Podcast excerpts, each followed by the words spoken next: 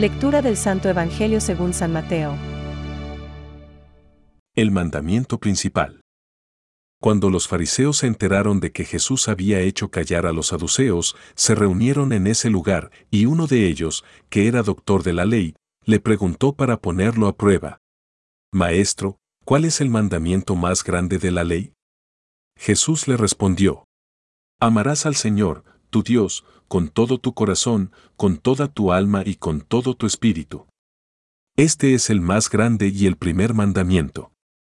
El segundo es semejante al primero. Amarás a tu prójimo como a ti mismo. De estos dos mandamientos dependen toda la ley y los profetas.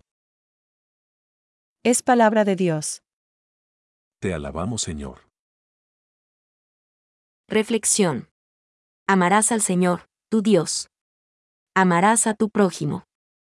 Hoy, el maestro de la ley le pregunta a Jesús. ¿Cuál es el mandamiento mayor de la ley, el más importante, el primero? La respuesta, en cambio, habla de un primer mandamiento y de un segundo, que lee, es semejante. Dos anillas inseparables que son una sola cosa. Inseparables, pero una primera y una segunda, una de oro y la otra de plata. El Señor nos lleva hasta la profundidad de la catequesis cristiana, porque de estos dos mandamientos penden toda la ley y los profetas.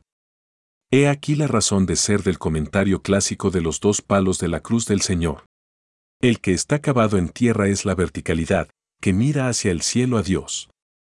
El travesero representa la horizontalidad, el trato con nuestros iguales.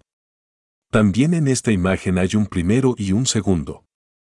La horizontalidad estaría a nivel de tierra si antes no poseyésemos un palo derecho, y cuanto más queramos elevar el nivel de nuestro servicio a los otros, la horizontalidad, más elevado deberá ser nuestro amor a Dios.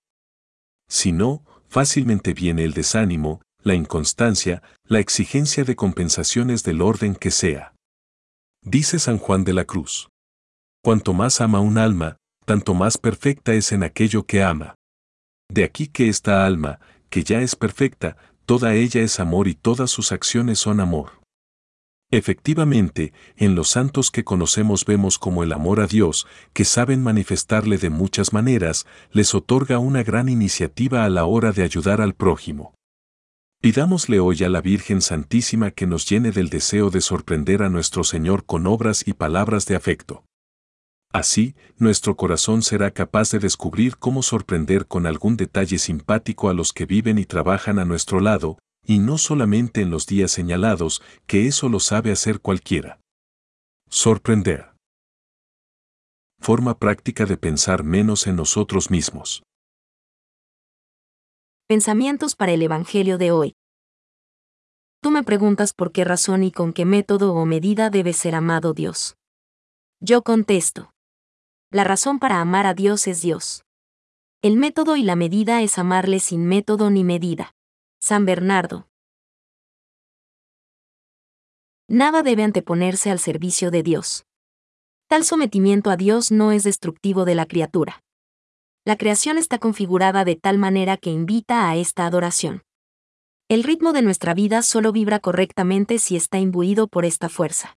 Benedicto XVI. La adoración del Dios único libera al hombre del repliegue sobre sí mismo, de la esclavitud del pecado y de la idolatría del mundo. Catecismo de la Iglesia Católica, número 2.097.